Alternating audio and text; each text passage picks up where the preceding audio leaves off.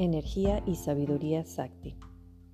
Mediante la práctica yógica hemos cimentado la energía de un cuerpo saludable, Sarira Sakti, que no debemos descuidar, ya que un cuerpo sin energía ni conciencia está medio muerto.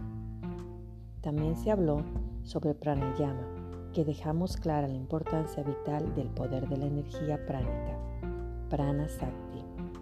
Ahora se presenta otra energía la de la percepción consciente, prajna.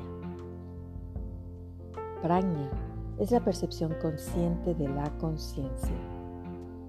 El poder de la percepción consciente de sí misma es prajna sakti. Prajna también se traduce como el conocimiento de la sabiduría. Añadiendo la energía de la percepción consciente de la conciencia, equilibramos esas potentes fuerzas en nuestro interior eso hace posible la expansión de todos los niveles, kosha, pero sin peligro, esfuerzo ni sobrecarga. Incluso cuando integramos las diversas envolturas en nuestros cuerpos, existen huecos que no acertamos a tapar con percepción consciente y energía. La práctica constante de los ocho pétalos del yoga acabará reparando todos los desperfectos inherentes en el interior del sistema humano. La energía que generamos a través de la práctica yógica debe pasar a convertirse en un todo coherente en indisoluble.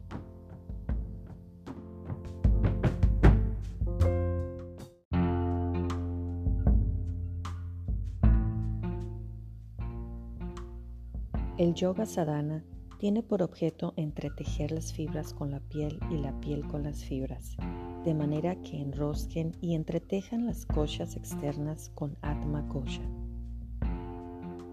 Solo entonces la unidad de la energía que creamos en nuestro interior puede ser integrada con la energía universal que nos rodea.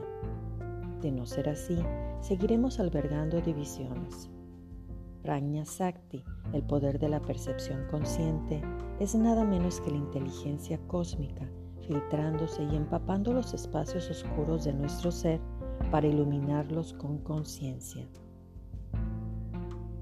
La conciencia debe asentarse con claridad, luminosidad y serenidad. Eso conlleva una satisfacción gratificante para la conciencia, que carece de ego y se halla cercana al alma.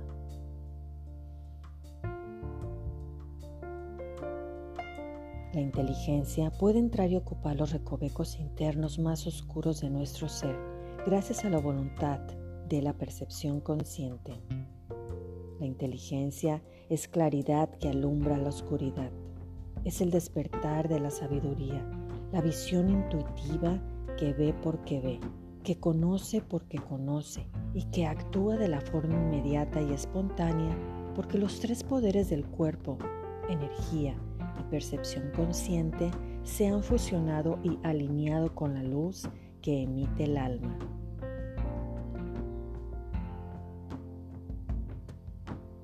Decimos que la inteligencia tiene visión interior.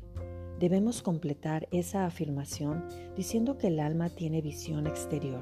Es un faro luminoso. Cuando nuestra determinación o voluntad se dirige hacia el interior, el alma sale a nuestro encuentro.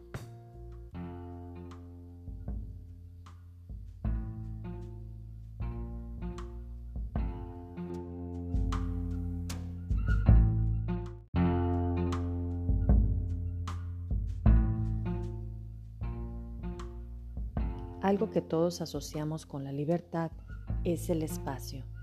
El espacio es libertad y lo que hacemos es crear, como un Big Bang, espacio en nuestro interior mediante la práctica de asana y pranayama. Un espacio oscuro es desconocido y desconocedor, avidya.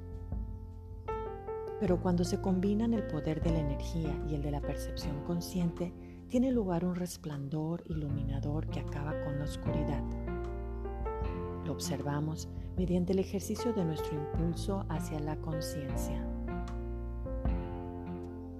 Sin embargo, si tu práctica se queda al nivel puramente físico, pasarás por alto el espacio esencial para liberar la voluntad interna.